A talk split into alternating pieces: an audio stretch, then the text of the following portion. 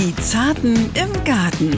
Das Garten-ABC mit Balzer und Schauki. Da gibt es einfach ganz viele Pflanzen, die wir verwenden können, die sich wohlfühlen im heimischen Garten. Dazu gehören viele Gewächse, Agastachen zum Beispiel. Und wir haben uns über den Präriesalbei unterhalten. Das sind Pflanzen, die mit langen Trockenperioden gut klarkommen. Über Wochen lang, äh, weil die einfach eingebaute Schutzfunktionen haben. Silbrig glänzendes, sonnenreflektierendes Laub beispielsweise. Keiner weiß ja so recht, wo die Reise hingeht. Das sind ja Momentaufnahmen. Und wir versuchen ja schon rauszufinden, welche Pflanzen zukünftig in 20, 30, 40 Jahren das Sortiment anstatt grünen Bäumen, zum Beispiel an Klimawandelbäumen, noch bereichern können. Welche Pflanzen im Garten auch gut anstehen. Man muss dann einfach auch, glaube ich, feststellen, dass man seinen Garten noch viel genauer planen muss. Also wie mhm. du schon erwähnt hast, wenn ich eine Pflanze habe, die Halbschatten braucht, dann muss ich da halt auch für Halbschatten sorgen. Moinsen und herzlich willkommen zu Die Zarten im Garten, den Gartenpodcast von NDR Schleswig-Holstein. Und warum sind wir die Zarten? Ganz einfach, weil der Mann an meiner Seite besonders zart zu allem ist, was Pflanze, Garten und Grün ist, aber auch zu euren Ohren, liebe Zartis. Das ist nämlich Thomas Balster, der Gartenexperte der Landwirtschaftskammer Schleswig-Holstein. Und ich freue mich, dass ich mit dir, lieber Samir, dieses Thema des heutigen Tages, nein, unseres heutigen Podcasts beackern kann, gärtnerisch unterwegs sein kann. Und wir kümmern uns ja jetzt um Gartenpflanzen, die dem Klima angepasst wachsen sollen. Genau, denn es ist ja nicht von der Hand zu weisen. Das Wetter ändert sich, also sei es, dass sich die Jahreszeiten so ein bisschen verschieben, schwammiger werden, auch als dass es wärmer wird, wir mehr Wetterkapriolen haben. Und deshalb will Thomas uns heute so ein bisschen helfen. Du wirst uns erzählen, wie wir den Garten anpassen. Genau. Ähm, was wichtig ist, über Basics haben wir schon mal gesprochen in anderen Folgen. Also was kann ich Gutes tun, damit Pflanzen erstmal prima wachsen durch die Verbesserung der Bodenstruktur. Darüber sprechen wir am Rand, aber primär über Pflanzen, die gut mit den geänderten Bedingungen klarkommen, die Starkregen und Hitze vertragen.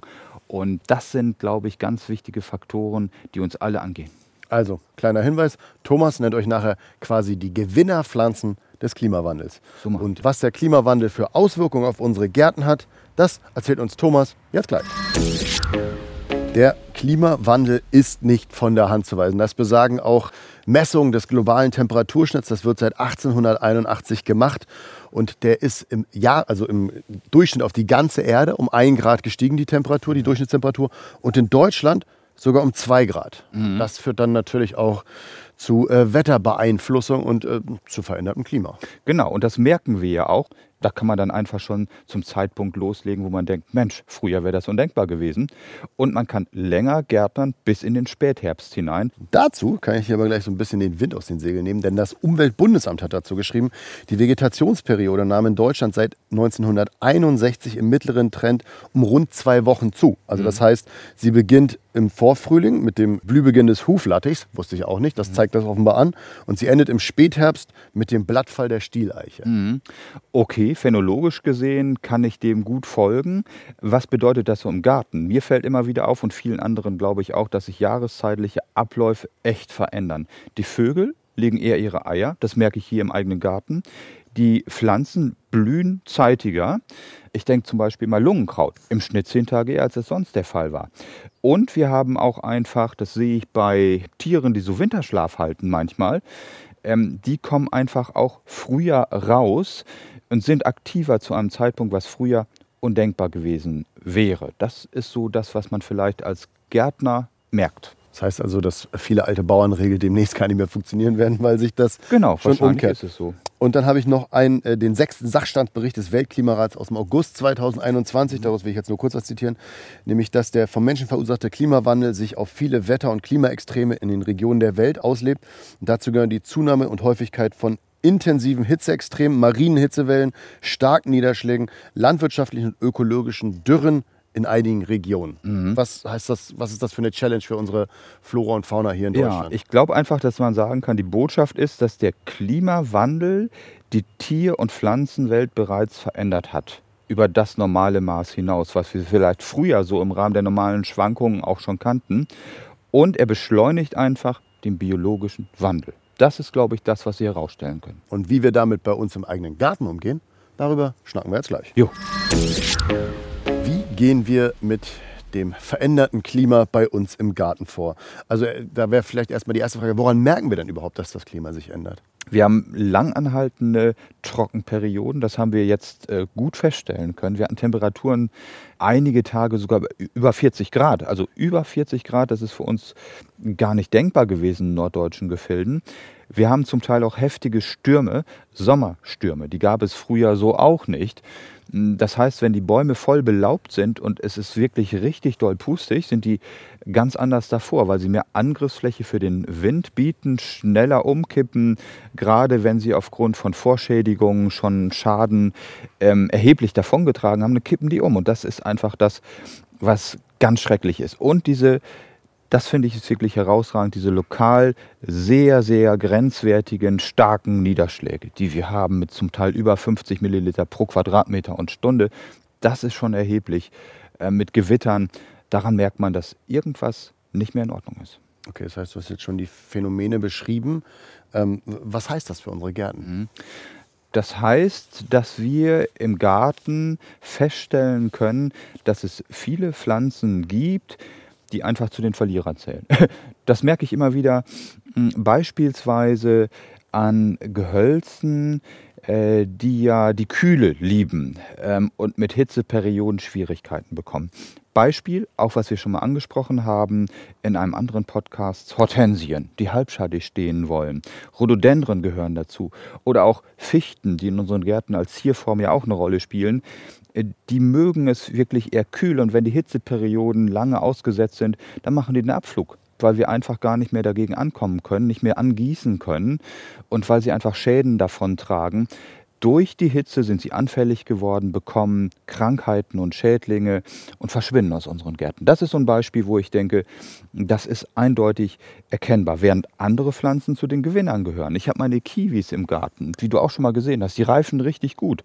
Das gab es vorher nicht. Die Feigen werden groß, der Lavendel entfaltet sich üppig und breit und selbst Bananen wachsen in norddeutschen Gefilden, was so früher nicht denkbar gewesen wäre. Okay, das heißt also, wir haben jetzt nicht nur den Verlust einiger Pflanzen, sondern wir haben auch den Zugewinn anderer. Also es ist eigentlich so ein bisschen wie Evolution. Äh, äh, Evolution, das heißt das äh, Survival of the Fittest, also der Stärkste überlebt oder der Anpassungsfähigste überlebt. Ja, und noch etwas ist mir aufgefallen und vielen anderen glaube ich auch. Wir haben feststellen können, dass es eine Zunahme gibt von diversen Schädlingen. Eichenprozessionsspinner zum Beispiel, Schwammspinner. Wir haben einen wesentlich früheren Befall mit Blattläusen. Das gab es in diesem Maße noch vor zehn Jahren so nicht. Also die äh, Ursachen sind klar, die Wirkung auch. Und jetzt sprechen wir gleich mal darüber, wie wir unseren Garten quasi besser darauf einstellen. Genau. Wie verändern wir den Garten, damit er sich auf diese Klimaänderung einstellt? Ähm, ich glaube, das Sinnvollste, das haben wir auch gefühlt in jedem zweiten Podcast schon ähm, besprochen, ist das standortgerechte Pflanzen. So ist es. Praxisen auch hier wieder am Beispiel des Rhododendron, äh, Rhododendron zu erklären. Wenn die schon mal von vornherein auf dem trockenen Sandboden stehen, kann das nichts werden. Also da müssen wir immer dran denken, äh, dass wir von vornherein solche Basics berücksichtigen. Und da kann dann eher der Lavendel hin. genau so ist es.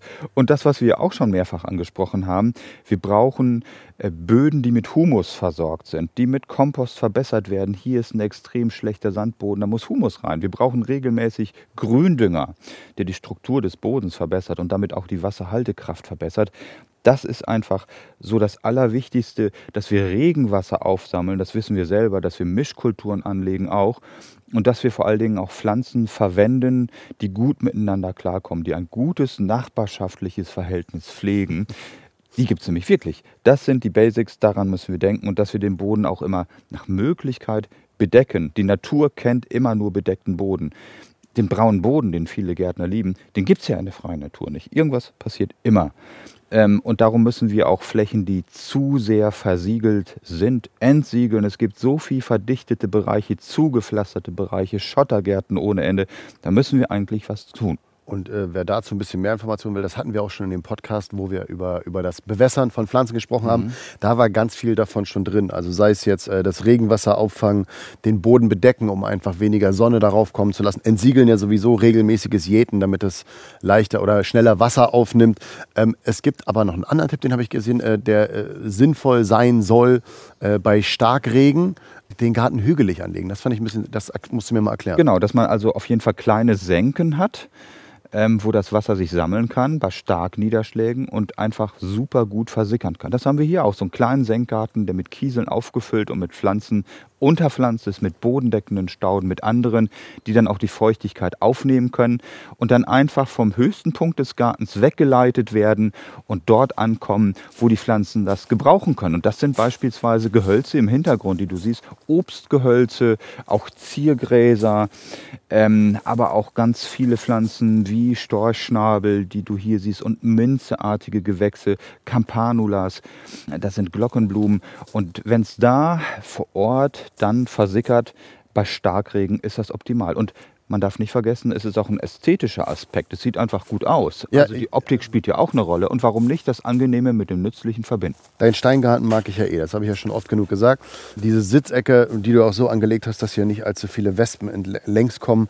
Also ähm, das finde ich ist ja immer so ein wunderschönes Kleinod in deinem Garten. Also da äh, setze ich mich auch gern hin und man muss es auch einfach sagen, es ist angenehm. Das und es klingt auch gut, wenn ich drüber laufe. Ich ja, mag diese Sounds so, wenn ich das drüber laufe. entspannt so, das finde ich dann auch klasse. so ein kleines Hörspiel. Ja, wobei wir ja auch beide nicht zur Hektik neigen und von daher ist es trotzdem schön. Ach ja, und noch eins, wir können auch, wo das denkbar ist, gerne mal Dachbegrünung verwenden. Ah. Ähm, das sollten wir bei Carports ähm, berücksichtigen, dass zum Beispiel vor Ort schon ähm, einfach Fläche, vorhandenes Vegetationsfläche, die das Wasser gut aufnehmen kann, dass nicht auf einmal zu viel abgeleitet werden muss. Das ist auch wichtig. Und dass wir daran denken, dass wir Pflanzen verwenden, die einfach sich nicht sofort hm, davon machen. Das können die nicht. Weglaufen können sie ja nicht. nicht weggeschwemmt mal werden. ein bisschen problematischer wird, wenn auf einmal ähm, nach den Hitzeperioden das Wasser zuhauf angestaut wird. Aber darüber unterhalten wir uns ja gleich noch. So, und jetzt machen wir noch mal kurz hier so ein paar Laufgeräusche. So klang das früher mal mit den drei Fragezeichen, wenn wir irgendwo lang gegangen sind. Stimmt. So, Thomas, und wir laufen jetzt gleich einfach zum nächsten Thema. In dem Fall geht es auch, welche Pflanzen in den Garten gehören. So machen wir das.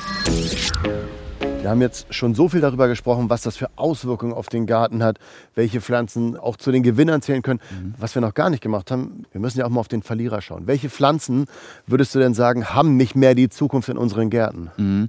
Ich würde das sogar nicht nur auf Gärten ausdehnen, auch auf den innerstädtischen Grünbereich. Da leiden ganz viele Alleebäume, städtische Bäume drunter, die wir zum Teil auch im Garten haben. Ähm, die, die wirklich viel Wasser brauchen, wird es bald so nicht mehr geben. Eschen, Birken, Fichten, Zedern, teilweise auch Mammutbäume, die leiden extremst. Und davon gibt es auch viele Zierformen und das merkt man im heimischen Garten auch. Da ist es einfach so, ähm, dass die massiv gelitten haben. Ähm, und dann muss man, glaube ich, aber auch sagen, dass viele nicht standortgerechte Pflanzen auch darunter zu leiden haben. Das verstärkt die Sache und die haben wir eben schon angesprochen. Nun haben wir natürlich aber auch Gewinner auf der anderen Seite. Was wären denn von dir so klassische Pflanzenempfehlungen, wo du sagst, also die solltet ihr in Zukunft bei euch im Garten haben, mhm. dann habt ihr mit all diesen Wetterkapriolen nicht so einen Stress? Ich fange mal mit den Gehölzen an. Also es gibt ja auch Projekte, die in Schleswig-Holstein stattgefunden haben, da muss ich jetzt mal ein bisschen Werbung machen, die die sogenannten Klima Bäume in den Vordergrund gerückt haben. Man hat ähm, herausgefunden, dass bestimmte Bäume innerstädtisch gut klarkommen, wie der Dreispitz-Ahorn, die Purpurerle beispielsweise, Ginkgos, Gleditschien, ungarische Eichen, Zellkoven, die heißen tatsächlich so, und Silberlin, die kommen verhältnismäßig gut klar mit dem sich verändernden Klima. Und bei uns heißt das im Garten, wir können da nicht alles voll pflanzen mit großen Bäumen, ähm, aber wir können im Kleinen schon mal damit anfangen. Und da gibt es einfach ganz, ganz viele Pflanzen, äh, die wir verwenden können, die sich wohlfühlen im heimischen Garten. Und dazu gehören auch viele Gewächse, die wir schon mal im Rahmen anderer Podcasts angesprochen haben. Agastachen zum Beispiel, äh, die steht hinter dir, diese toll blühende Duftnessel. Ah, Duft, danke, ähm, weil Duftnessel erinnere ich, aber Agastachen hätte ich jetzt äh, nicht gewusst. richtig.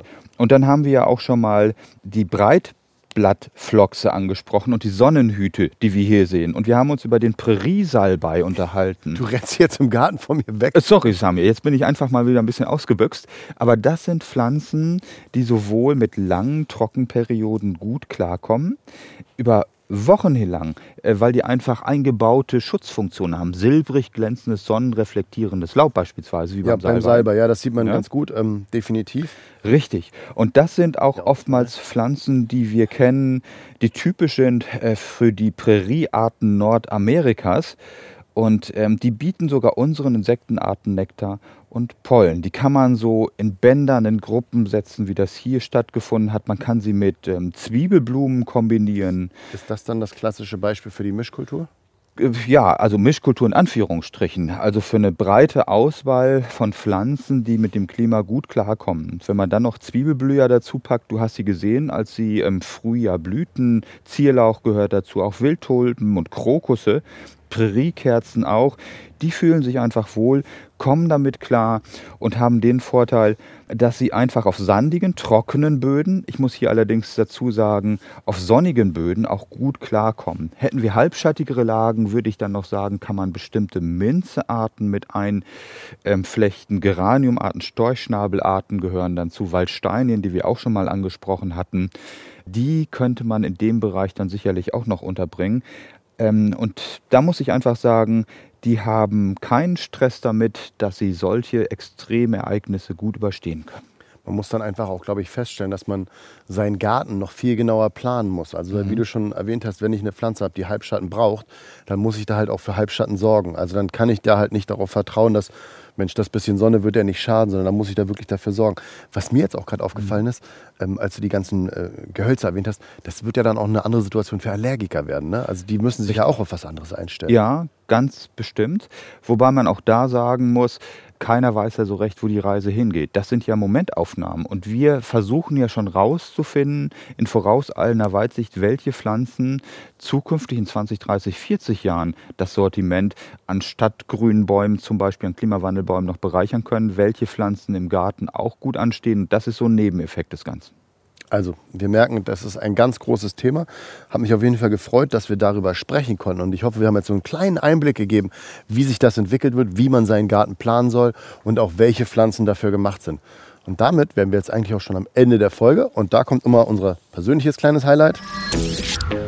Balsters botanisches Gartengurdi. Und das ist in diesem Fall eine kleine Vorausschau. Also, weil wenn wir jetzt auch schon über das ganze Jahr und den Klimawandel gesprochen haben, können wir jetzt auch nochmal den Blick nach vorne wagen. Denn wir wollen heute darüber sprechen, was unsere Zartis bald interessiert, wie man mediterrane Pflanzen überwintert. Also, die können wir ja nicht draußen im Garten stehen lassen. Also müsstest du uns jetzt mal sagen, ab wann stellen wir sie rein, wie lagern wir sie und auf was müssen wir achten. Mhm. Fangen wir mit dem ab wann. Genau, ich fange mal grundsätzlich mit den Grundregeln an.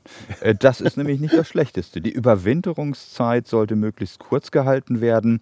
Äh, daran sollte man denken, vor dem Einräumen schadhafte, überschüssige Blättertriebe entfernen. Dadurch werden die Pflanzen noch kleiner. Ähm, und die Versorgung mit Wasser und Dünger sollte man so weit wie möglich runterfahren. Das darf man nicht vergessen. Ähm, ansonsten muss man sagen, wenn es ins Winterquartier reingeht, dass man daran denkt, dass man empfindliche Pflanzen schon vor den ersten Nachtfrösten unbedingt reinholt. Und das sind eher die tropischen Pflanzen. Bougainvillen gehören dazu, Dipladenien und auch Palmen. Und auch viele Pflanzen, die wir so aus südamerikanischen Gefilden kennen. Großblütige Fuchsien gehören dazu und auch Wandelröschen aus Südafrika. Mediterrane Pflanzen, Oliven, Agapanten beispielsweise, Feigen, Oleander können so ungefähr bis Mitte November draußen bleiben. Die sind kältere Nächte aus der Heimat gewohnt und halten so ungefähr bis minus 5 Grad im Winter aus. Hm, die sollte man, wenn es da mal ja, ansteht, dass es noch kälter werden könnte, aber auch zwischenzeitlich mit Vlies abdecken. Das halten die gut aus und dann kann da eigentlich überhaupt nichts passieren. Da hast du jetzt schon ganz viel drin gehabt. Da stellt sich mir jetzt noch mal die Frage, äh, die Lagerung, wie lagere ich die denn? Also mhm. ich kann die ja nicht alle bei mir ins Wohnzimmer stellen, das wird ein nee, bisschen eng. Das stimmt. Das ideale Winterquartier sollte schon hell und nur mäßig warm sein. Und wer dann ein kleines Gewächshaus hat oder einen Wintergarten, ist besonders gut aufgestellt. Wenn wir wenig empfindliche Pflanzen haben, dann reicht auch ein kühles Zimmer, kann auch ein Schlafzimmer sein, ein kühler Keller, Treppenhaus ist geeignet oder auch eine Garage. Wichtig ist nur, dass die Pflanzen nicht zu dicht stehen, dass nur sparsam gegossen wird und dass die Pflanzen nicht austrocknen. Und um Krankheiten und Schädlingen vorzubeugen, muss man natürlich auch gucken, regelmäßig gucken. Vorher hat man es eh schon getan vom Einräumen. Sind da Blattläuse? Wenn ja, solche Triebe abschneiden. Und um Wurzelfäule zu vermeiden, Pilzkrankheiten spielen immer eine entscheidende Rolle, dadurch, dass viele Pflanzen viel zu feucht kultiviert werden sollte man Pflanzen trocken ins Winterquartier bringen und nach Möglichkeit auch nicht zu feucht über den Winter hin kultivieren. Thomas, hast du wieder super gemacht. All das und mehr findet ihr auch, liebe Zartis, erstmal unten in den Shownotes oder einfach auch bei uns im Ratgeber auf ndr.de. Da gibt es nämlich ganz tolle Artikel, zum Beispiel einen zum Thema äh, Klimawandel. Mhm. Habe ich auch vorher gelesen und einiges mitgenommen. Da könnt ihr einfach nochmal hinsurfen, das ist gar kein Problem. Und solltet ihr darüber hinaus noch eine Frage haben, ist das auch kein Problem, denn ich piek sie mal nur kurz an und sage, E-Mail. So ist es. Und dann sind wir wieder bei die Zarten im Garten at ndr.de. Wir freuen uns über möglichst viele tolle Gartenfragen. Könnt ihr übrigens auch über den Messenger, mein erstes übrigens. Ach toll, siehst du? Aus dir wird auch noch was. übrigens auch über den Messenger der NDR Schleswig-Holstein-App schicken. Da erreichen uns die Fragen auch. Und damit war's das. Sage ich vielen Dank, äh, Klimawandel, Schrägstrich Gartenexperte Thomas Balzer von der Landwirtschaftskammer Schleswig-Holstein. Das war keine leichte Folge heute, aber du hast sie mit Bravour gemeistert. Vielen Dank und ich drücke uns allen die Daumen, dass es gut weitergeht mit den Gartenpflanzen im Klimawandel. So, und weil ich es so lange nicht mehr gesagt habe, haue ich es jetzt mal raus. Denkt dran, ihr könnt uns auch abonnieren. mehr geht nicht, Samir, das sage ich auch mal wieder. Vielen Dank, tschüss und bis zum nächsten Mal. Ab in den Garten mit euch, tschüss. Die Zarten im Garten. Das Garten-ABC mit Balzer und Schauki. Ein Podcast von NDR Schleswig-Holstein.